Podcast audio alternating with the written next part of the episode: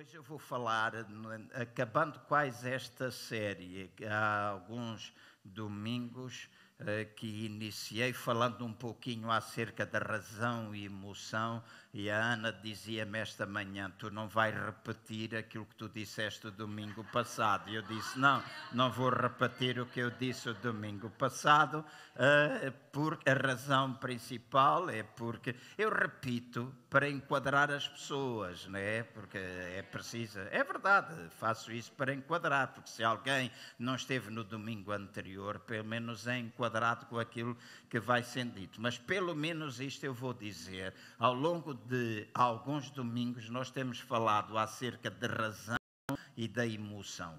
Razão dá-nos a conhecer aquilo que nós devemos fazer, é a emoção que decide se nós fazemos ou não fazemos. E todos nós que estamos aqui temos razão e emoção. Nosso cérebro, vamos dizer, está dividido nestas duas áreas e uh, se é a emoção que decide o que se nós fazemos ou não fazemos, é importante nós aprendermos a gerir as nossas emoções e a termos sabedoria emocional ou inteligência emocional, como muitas vezes se diz. E a palavra de Deus tem muito ensinamento acerca, acerca disso.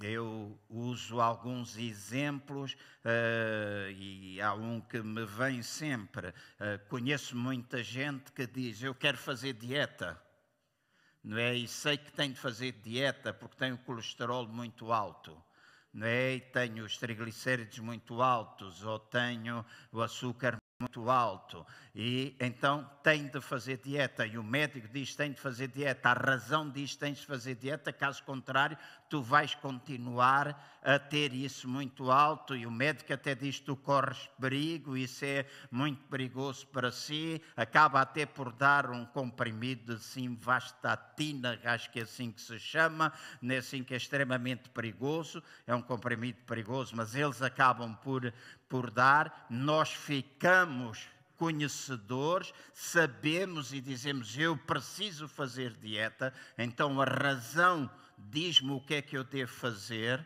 mas é a emoção que decide se a gente faz dieta ou não faz dieta. Que se a gente não fizer dieta é porque a emoção está a controlar-nos.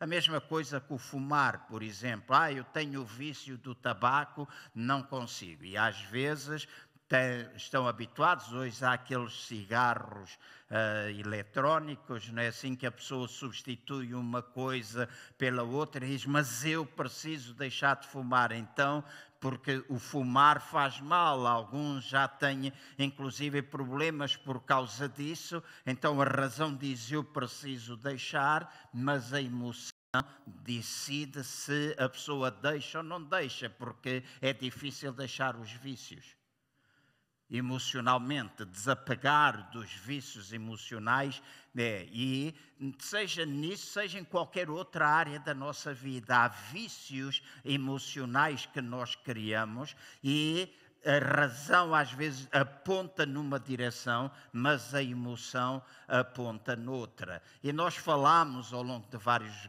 domingos está toda, todas as mensagens estão gravadas no YouTube, todas poderão ser revistas e eu disse que esta de, de perdão, lidar com mágoas, lidar com ofensas, era as últimas que eu ia deixar, porque falámos aqui muito acerca da dos problemas que ainda hoje existem na nossa vida por causa da influência dos pais, daquilo que os pais disseram, e hoje, ao termos aqui uma, uma dedicação de uma criança, eu falei acerca da crença da, da identidade, de nós sermos merecedores, de nós termos capacidade. Há muita gente que não tem isto. Lembro-me, esta semana voltei a ouvir a história de, vou usar o nome da Mariana, ela não se chama Mariana, aquela moça que eu falei a vocês que foi abusada sexualmente pelo pai quando ela tinha cinco anos de idade. O pai estava envolvido em drogas e ela foi, o pai foi preso e Passado pouco tempo, quando ela tinha 10 anos, ela vai visitar o pai à prisão e ali é abusada sexualmente por uma série de presos. E isso criou uma série de mágoas, ressentimentos, de crença de não merecimento, de vergonha, etc. E nós às vezes pensamos que isso é uma coisa que não acontece muito, mas deixem-me dizer, eu não esqueço um culto em Alvalade em que uma vez estava a pregar e senti fazer um apelo para todas as pessoas que estavam ali que tinham sido abusadas sexualmente na infância, e eu lembro-me entre 12 12, 15 pessoas se levantaram. E uma jovem que está agora no Brasil, há algum tempo atrás, ela enviou-me uma mensagem dizendo: provavelmente não se lembra de mim. Eu disse: Eu lembro-me de si por causa de elas ter chorado imenso. E durante três, quatro vezes eu recebia para aconselhar esta Mariana um nome que não é verídico. Esta semana ela dizia: Eu já perdoei o meu pai, já perdoei as outras pessoas. Há uma nova vida que está a começar, mas eu voltei a reforçar, escrevendo uma carta de acusação ao meu pai. Este é forte porque mexe com as nossas emoções. Já imaginaste escrever uma carta de acusação ao teu pai? E ela diz: Eu escrevi uma carta de acusação ao meu pai, escrevi uma carta de, de perdão ao meu pai, escrevi uma carta de agradecimento ao meu pai e ela dizia: Pastor João, uma das coisas que mais me tem ajudado, porque depois a mãe deixou o pai biológico, juntou-se com alguém que três anos depois faleceu, está, e ela disse: O meu problema, eu senti daquele homem, do meu padrasto, o que é que é verdadeira paternidade, o que é que é pertencer a uma família, o que é experimentar amor, e ao fim de três anos eu perdi isso também. E às vezes isso acontece na vida do, das pessoas e vai gerando sentimentos, vai gerando determinadas emoções, determinadas memórias que vão ficando na vida das pessoas que impedem, escutem bem, impedem as pessoas de viver a vida abundante que Deus tem para elas viverem. E nós falamos muitas vezes, Jesus veio para dar vida e vida com abundância. Mas deixem-me fazer a pergunta assim: a vida abundante de Deus está associada a tu viveres com falta de perdão em relação às pessoas ou à tua família? Não. Isso, se a vida é uma roda, então, se não houver perdão e bom relacionamento com os teus familiares, ali é uma parte que está furada. Então, é como se uma roda andasse aos altos e baixos. A mesma coisa em relação aos outros irmãos em Cristo. E esta é uma coisa muito importante. Eu sei que às vezes é desconfortável falar quando nós falamos, e ao estar aqui durante estas semanas, eu já disse, eu tenho um propósito e tenho orado muito para que a palavra de Deus possa penetrar no coração de todos aqueles que estão aqui ou escutam lá em casa, de maneira que nós possamos dar passos para alterar, porque é muito fácil, muito fácil nós camuflarmos estas coisas. É muito fácil nós tentarmos cobrir. Não há nada que um copo de vinho não faça esquecer. Às vezes, ah, pá, isto está-me a importunar muito, beba aqui uns canecos, isto vai passar. Mas quando nós estamos sozinhos lá em casa, com a cabeça na almofada, ou quando alguma emoção está a ser apertada, e há situações que trazem, que nós vivemos, que trazem ao de cima as memórias que nós temos. E ao trazer ao de cima as memórias, nós temos de lidar com elas. E uma das coisas, ou uma das áreas muito, muito, muito importantes, é a área do perdão. Porque Deus deseja que nós sejamos capazes de perdoar. E quando eu estou a falar de perdão, eu estou a falar de Deus nos perdoar a nós porque quando nós pecamos, é importante, ou falhamos o alvo, ou fazemos alguma coisa de errado, é importante nós pedirmos perdão a Deus. E há áreas diferentes do perdão. Nós pensamos que isto é tudo a mesma coisa, mas não é tudo a mesma coisa. Se eu me chatear com o Emanuel, se nós tivermos uma briga e se eu saio do pé dele e saio com uma pedra no sapato ou um pedragulho, porque às vezes a gente diz, ah, isso é só uma pedra no sapato. Não, em alguns casos já é um pedragulho. Né? Então, se eu ficar com a pedra no sapato e depois eu já não olho para ele, eu já não falo com, para ele como eu tenho de falar, e daqui a pouco eu vou uh, concluir de, dizendo o que é que eu penso nisso e deixar para a próxima semana. Mas daquilo que é ofensa entre mim e o Emanuel, é uma ofensa entre mim e o Emanuel que não tem nada a ver com Deus tem a ver comigo e com Ele. E a gente às vezes mete Deus ao barulho onde Deus não tem de estar. Deus pode nos ajudar a resolver, mas se a ofensa é entre mim e o meu irmão, é entre mim e o meu irmão que eu tenho de tratar dela. Eu não vou dizer, ah, Deus, deixe isso a Deus, Deus. Não, não, não, vai lá, arrepende. Não é isso que a Bíblia diz?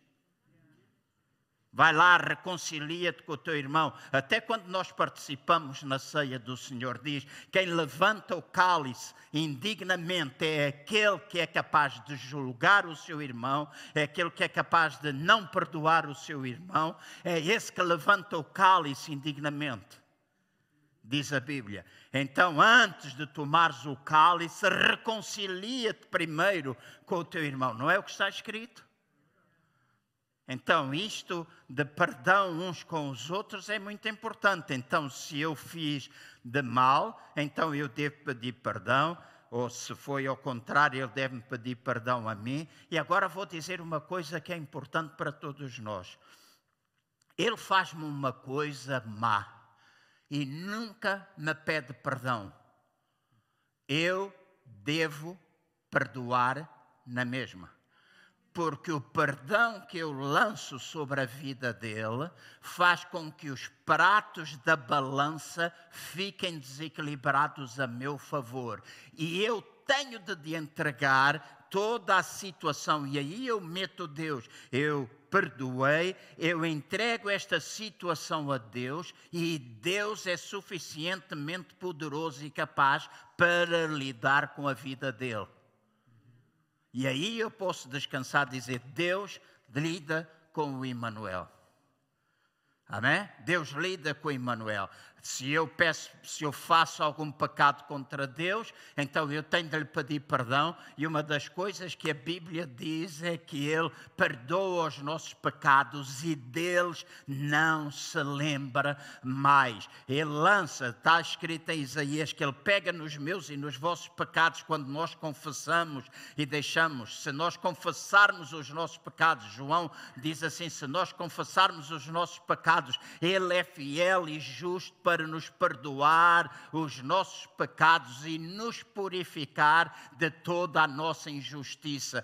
Perdoar é uma coisa, purificar é outra. O perdão é algo importante, mas a purificação é um estado ainda superior em que todas as coisas são apagadas. E juntando com aquilo que o profeta diz, diz que ele lança os nossos pecados nas profundezas do mar e deles não se lembra mais. E eu e vocês provavelmente temos muitas coisas no nosso passado, muitas coisas na nossa vida antes de conhecermos a Cristo, que carregamos pesos, que pecamos, que nós tivemos a nossa consciência a acusar-nos, tivemos a nossa vida debaixo de tanto sofrimento. E uma das coisas importantes é que nós se confessamos, Ele perdoa, Ele purifica, o significa que se Ele lança nas profundezas e não se lembra mais, nós temos ou podemos encontrar verdadeira pureza nós podemos encontrar verdadeira pureza. Há coisas que eu fiz no passado. Já uma vez vos contei, o meu pai, uh, contei isso há muitos anos, muitos, muitos anos. Eu devia ter pá, provavelmente 10, 11 anos, não é? Eu fiz 56 anteontem, o Jorge fez 50 ontem, não é? Porque ele fez anos ontem, não é? Eu já há poucas semanas.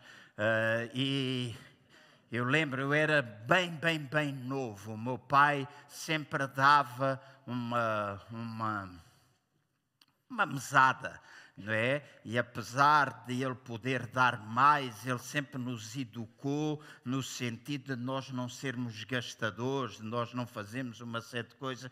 Então, com aquela idade, eu lembro de muito miúdo, eu receber dois e quinhentos, dois escudos e 50 centavos. Era uma pipa de massa naquela altura, né? porque um litro de gasolina custava três, três escudos. Ainda me lembro, em 1976, se eu não estou em erro, custava, 76 não, 1972, custava três escudos. E eu lembro-me de receber 2,500 para o meu pai, um litro, pagar ao filho ou dar uma mesada de um litro de gasolina, era muito.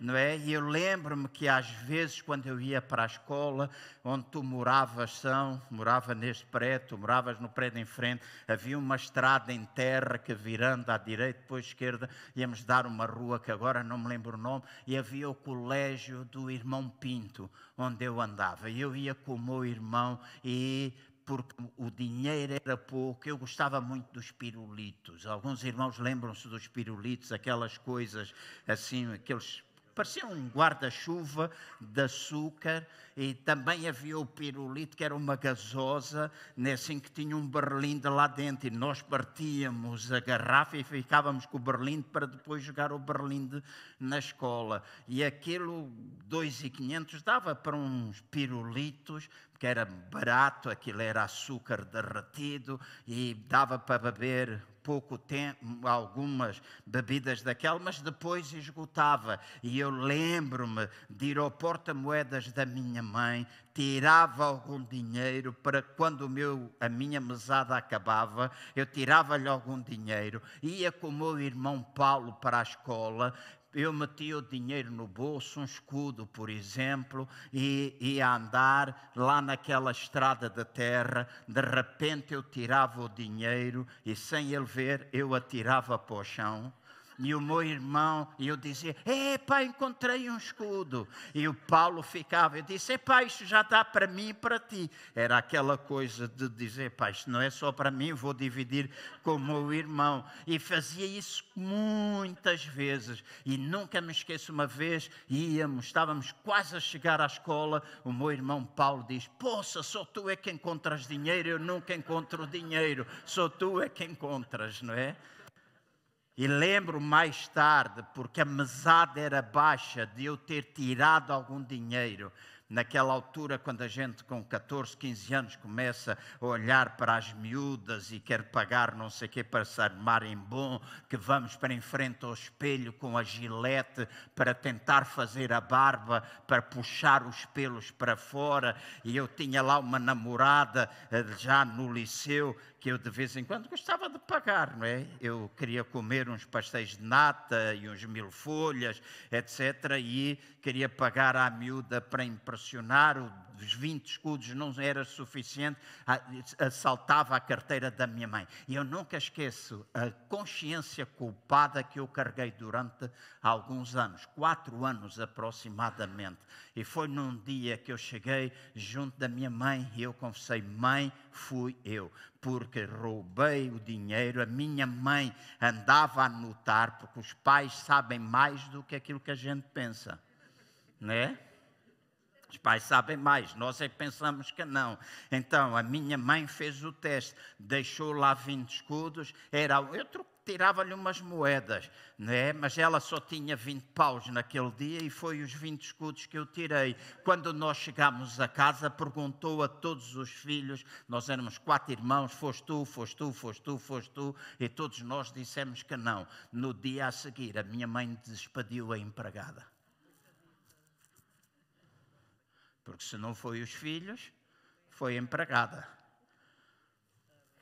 E desde aquele dia, durante quatro anos, quatro anos e tal, a minha consciência acusou-me de alguém que precisava de trabalho ter sido despedido por eu não ter tido a coragem de ter confessado à minha mãe que tinha sido eu.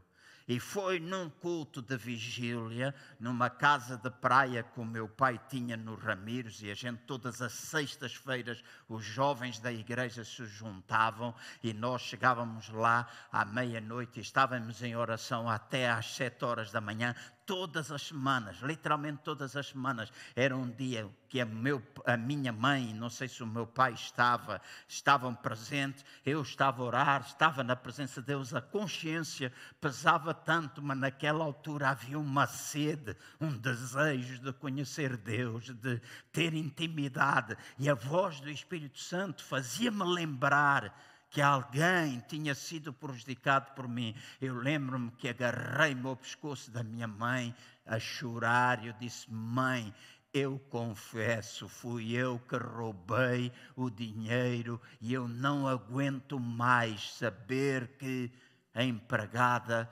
foi despedida. E no dia em que a minha mãe disse: Filho, eu perdoo, e deixa-me dizer, eu nunca acreditei que tivesse sido ela. Sempre pensei que tinha sido um dos meus filhos. Mas ela não sabia qual e todos nós dissemos que não. Então as coisas foram assim. E eu não esqueço a paz que eu senti naquele dia. Experimentar o perdão. Então, o perdão é alguma coisa que Deus quer que eu viva, não somente em relação às outras pessoas, mas também em relação a Deus, pedir perdão a Deus, pedir perdão às pessoas, e vou concluir dizendo isso, deixando o resto para a semana. Também perdoarmos-nos a nós mesmos, que é um tipo de perdão tão importante como os outros todos. Porque se eu não lidasse com aquela situação e carregasse constantemente aquele peso, diante de mim, eu nunca poderia usufruir da vida abundante que se tem em Cristo Jesus. E eu lembro, Emanuel, com os meus 16 anos, quando eu comecei a pertencer ao ministério da igreja, com 16 anos de idade, um miúdo, um garoto. Com 16 anos comecei a pregar, tirava um mês das minhas férias para ir para o interior de Angola pregar e comecei a receber a chamada de Deus. E eu não esqueço, as noites de vigília eram noites tão intensas. Todo dia de sexta-feira a gente jejuava e não era o jejum que fazia isso, porque o jejum não muda Deus, muda-nos a nós. Há muita gente que diz, oh, eu vou jejuar, Deus não muda por causa de qualquer esforço que tu faças. O jejum torna-me a mim e a ti mais sensíveis. E eu lembro que a gente privava-se das refeições, à noite a gente jejuava. E eu não esqueço, muitas vezes aconteceu eu ir na rua, a presença de Deus era tão grande que pessoas que estavam possuídas por espíritos malignos se manifestavam na rua.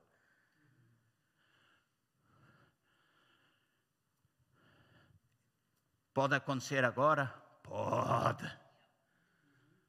Deus quer? Quer. Ele está a dizer: Eu quero. Deus quer ainda hoje curar nas ruas, Deus quer fazer todas essas coisas. Amém? Aguentem dois minutos que eu vou, vou acabar.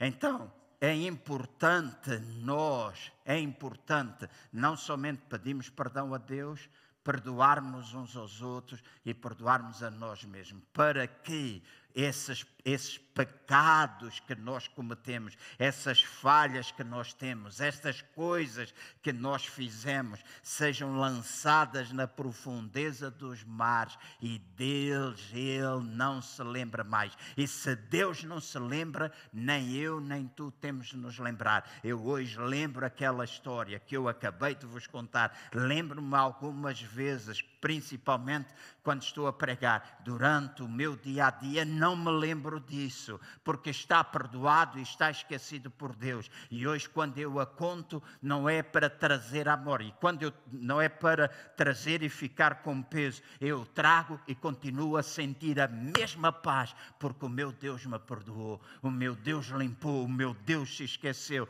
e é simplesmente para ajudar A, B, X, Y, Z que possam estar, talvez não com essa mesma coisa, mas com uma outra situação. É importante nós pedirmos perdão a Deus, pedimos perdão uns aos outros, mas também nos perdoarmos a nós mesmos. E é importante a gente às vezes olhar para o espelho e dizer: João, eu perdoo-te. Manel, eu perdoo-te. Joel, eu perdoo-te. Adelaide, eu perdoo-te. Ah, agora deu-me careca, eu perdoo-me. Eu perdoo-te. Fonseca. Jorge Fonseca, eu sei o nome, mas rapidez. Dizer eu perdoo-te, eu perdoo-te, eu perdoo-te. João, tu estás perdoado, tu estás perdoado. Quando a gente confessa e deixa, alcançamos a misericórdia do Senhor. Aleluia, alcançamos a misericórdia do Senhor quando confessamos e deixamos. Deixei de roubar a minha mãe por causa, com medo que alguém fosse mais e a consciência não deixava. Mas entre mim e a minha mãe ainda havia alguma coisa para resolver e havia, acima de tudo, alguma coisa para resolver com João Cardoso. A necessidade de ele se perdoar a si mesmo, de alguém ter sido despedido injustiçadamente por causa daquilo que o João Cardoso fez e foi cobarde em não dizer. Era miúdo. Mas em crescido, todos nós às vezes também fazemos disparates. E nós precisamos, nós podemos, ah, mas isso é quando éramos crianças, e agora? E agora? Quando com tanta facilidade se pode mentir, com tanta facilidade se pode dizer coisas. É importante a razão ou emoção nos dias de hoje, nós lidarmos com toda uma parte emocional de maneira que a roda da nossa vida possa caminhar em perfeição e nós possamos experimentar paz.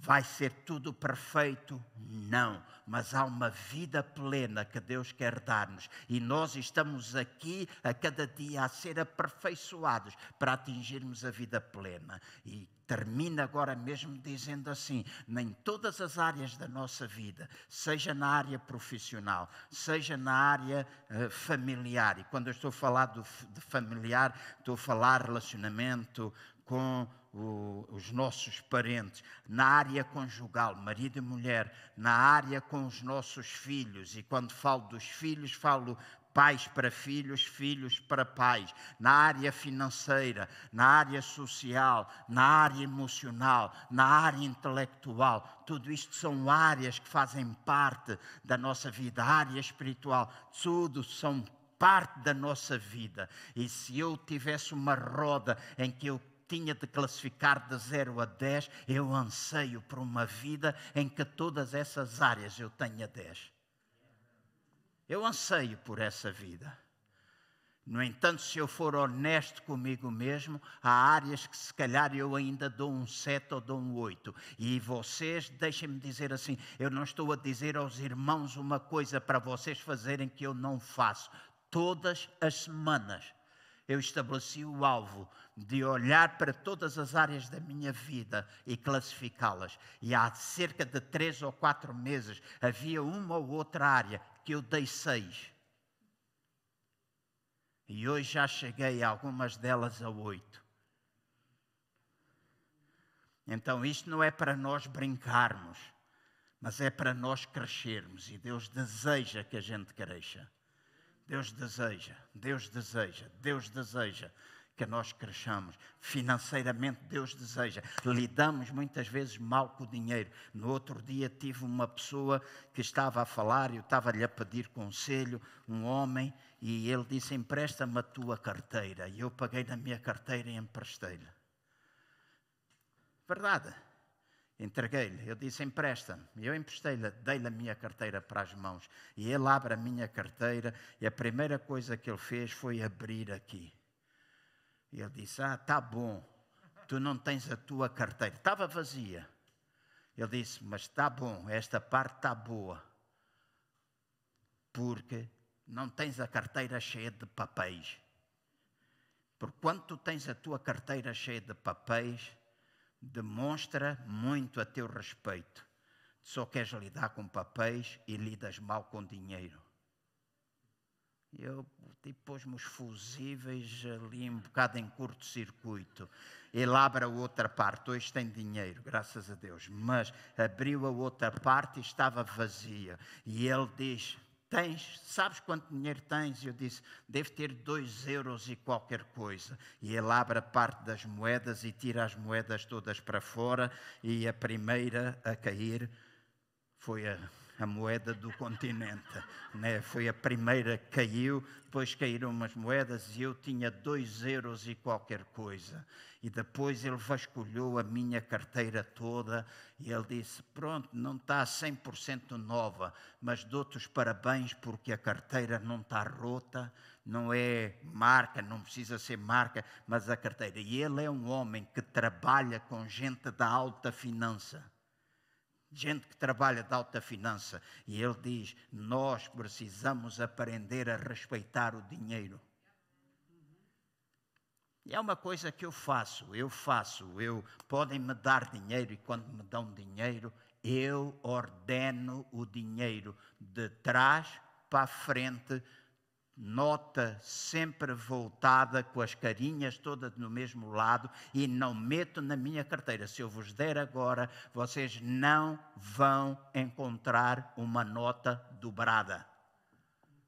Nem quando eu dou oferta, eu dobro a minha nota, esmigalho e metro por causa do medo da mão direita saber. Isso é uma conversa, é uma treta. Isso está a falar de uma atitude, não está a falar de tu teres de esconder o dinheiro. Mas é importante, até na área financeira, nós aprendermos Deus a guiar. E já falei muitas vezes acerca daquilo que eu entendo ser riqueza. Mas Deus quer abençoar a nossa vida, até na área da financeira, para que tu tenhas toda a suficiência e mais do que aquilo que tu precisas para ser canal de bênção. E a suficiência na vida das pessoas pode ser diferente. Há níveis diferentes de vida. Há empresários que falam com milhões e falam de milhões como tu falas de tostões. Para eles a necessidade é uma, para outros é de outra maneira.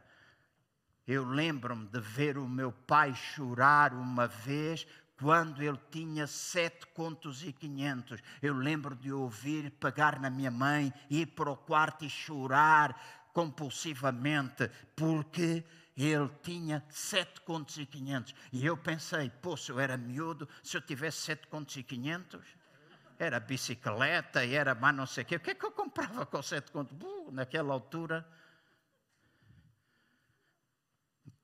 Mas para ele, naquela altura, sete contos e quinhentos para aquilo que ele tinha de fazer, era muito pouco. E lembro-me das duas horas da manhã, ele ligar para um gerente, e a palavra dele tinha tanto poder como uma assinatura. Ligar para um gerente a dizer: Eu preciso uma quantia elevada, não vou dizer, mas eu disse, eu preciso dessa quantia amanhã às 9 horas da manhã e depois da manhã às 4 horas da tarde eu vou pagá-la. E eles depositaram na conta dele. E era gerente do banco e tu trabalhaste no banco, sabes que isso nem, nem sempre é fácil. Então nós precisamos, em todas as áreas da nossa vida, aprender a gerir dinheiro. Precisamos, e até aí Deus nos quer abençoar. Deus não quer que a gente ande toda a vida. Deus não quer. Ouça bem, Deus não quer. E quanto tu tens, tu podes ser canal de bênção. E nós ouvimos a Cristina da casa, do pagar, da renda, etc. Alguns de nós sentamos-nos aqui confortavelmente e desconhecem que esta, nós pagamos 4.250 euros de renda todos os meses. Então somos nós, igreja, que a temos de pagar. Amém? Temos aqui alguns convidados, não é para vocês, é para os da casa. Somos nós que temos de pagar, somos nós que temos de entregar. E para além disso, temos a água, temos a luz, temos o papel higiênico, temos o papel das mãos, temos o gel. Esta semana o Jorge, quando mandou, faz as contas, não sei o quê, pediu, foram 180 e tal euros só em papel das mãos, não foi? E gel. E papel higiênico. E é de rolo, porque se fosse daquele assim, não é? Isso é mensal, porque todos nós, quando estamos aqui, vamos à casa de banho, certo? E eu, quando vou à casa de banho, sou como as senhoras. As senhoras, quando vão à casa de banho e se sentam, tiram papel higiênico, mesmo seja xixi, para se limpar. Hã? Certo? Eu, como homem, também porque é chegar a casa e a minha cueca não pode cheirar a xixi. Uhum. Então todos nós fazemos isso. Vamos ficar de pé, se faz favor. Perdão, perdão, lidar com mágoas, lidar com, lidar com ressentimento, lidar com situações difíceis na nossa vida, perceber o que é que é perdão e o que é que não é perdão na nossa vida porque muitas vezes nós pensamos, escutem bem, estamos de pé, vamos sair. Escutem bem. Perdão não implica forçosamente que nós tenhamos de esquecer. Nós às vezes dizemos assim: ah, se eu perdoo, eu esqueço. Essa é uma capacidade que Deus tem e só Ele tem. Eu não tenho nem nenhum de vocês.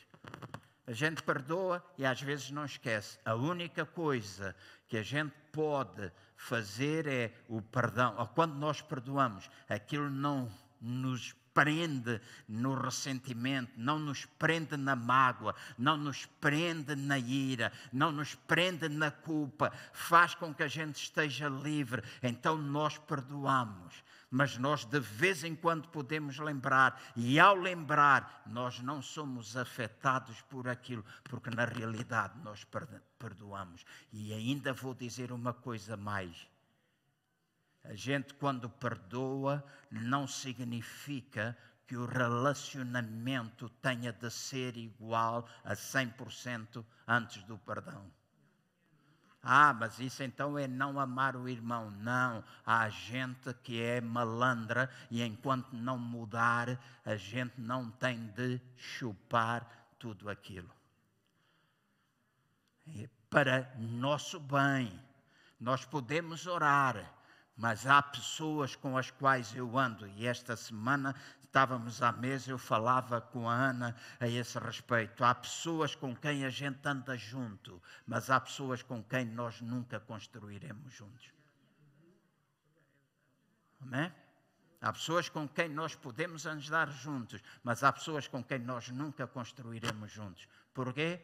Porque temos ideias diferentes, temos caráteres diferentes, temos maneiras de olhar a vida diferentes e isso não me mete culpado. Também não sou inimigo, também não falo mal, também não aponto dedos. Deixo eles viverem a vida de Deus, eu vivo a minha. E quando nós formos todos para a presença de Deus, a gente vai continuar a dar a continuar a dar abraços, beijinhos e todas as coisas aqui.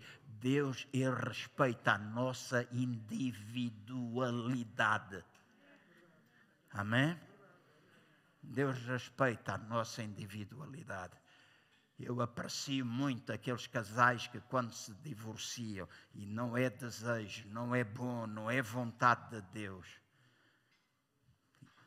Vontade, como é que eu hei dizer? A vontade ideal. O ideal de Deus não é esse, é casar e a gente ficar. Esse é o ideal, mas às vezes não é assim que acontece. Há divórcios. Eu aprecio quando há divórcios ver os ex-maridos e mulheres a falarem uns com os outros, pelo menos com respeito. Já não vão fazer, já não vão estar juntos, já não vão construir nada juntos, mas por respeito, nem que seja por causa dos filhos e nunca usarem os filhos como moeda de troca. E há muita gente hoje que se divorcia e usa os filhos como moeda de troca e não sabe o mal que está a fazer aos seus filhos. Se temos alguém divorciado aqui, pense bem nisso. Não use os filhos de moeda. Não, quando tem o filho em casa, não fale mal da mãe, não fale mal do pai. Abençoe, dê tudo aquilo que tem para que aquela criança cresça. Pai, em nome do Senhor Jesus, eu oro para que a tua palavra possa operar em nós e que nos faça lembrar, o teu Espírito nos faça lembrar ao longo desta semana da importância de nós perdoarmos, da importância de nós aprendermos também a lidar com mágoa, com culpa, resultante daquilo que é a tua vontade em nós, aquilo que é o teu desejo, a vida plena que tu queres que a gente viva. No nome do Senhor Jesus eu oro e abençoo cada irmão e cada irmã para a glória do teu nome e prepara cada coração para que possamos estar juntos domingo e possa ser um tempo de verdadeira celebração, não é um tempo de lamentação. Nós podemos e que ao longo da semana teu Espírito Santo lembra situações e cada irmão e cada irmã resolva contigo, tome decisões se é contra outros irmãos, tome decisões, marque dia, marque hora de poder esclarecer essas situações e também em nome do Senhor Jesus, eu oro para que haja de facto edificação. E é aquilo que nós temos de deixar para trás, que nos ajudes a deixar para trás. Porque nós não temos de ser contaminados com aquilo que não é teu, com aquilo que não é bênção na nossa vida. Por isso, ajuda-nos a levantar a cabeça e a estarmos bem, em intimidade contigo, em relacionamento contigo, e possamos dizer e orar como o salmista: sonda, Deus, o meu coração e vê se há em mim algum caminho mau. E se houver algo que tu falas, que nós sejamos obedientes, Caso contrário, se não houver, que nós possamos edificar, dar bênção, abençoar vidas, tocar vida de pessoas, transmitirmos vida àqueles que nos rodeiam, em nome do Senhor Jesus. Eu oro também pela irmã Rosário, agora lá na casa dela, Pai, tu conheces o que é que ela está a enfrentar neste momento. Nós declaramos a tua palavra, a tua palavra é enviada e a tua palavra a cura, em nome do Senhor Jesus. Nós enviamos sobre a Lourdes Ramoa, sobre o filho. Pai, nós enviamos a tua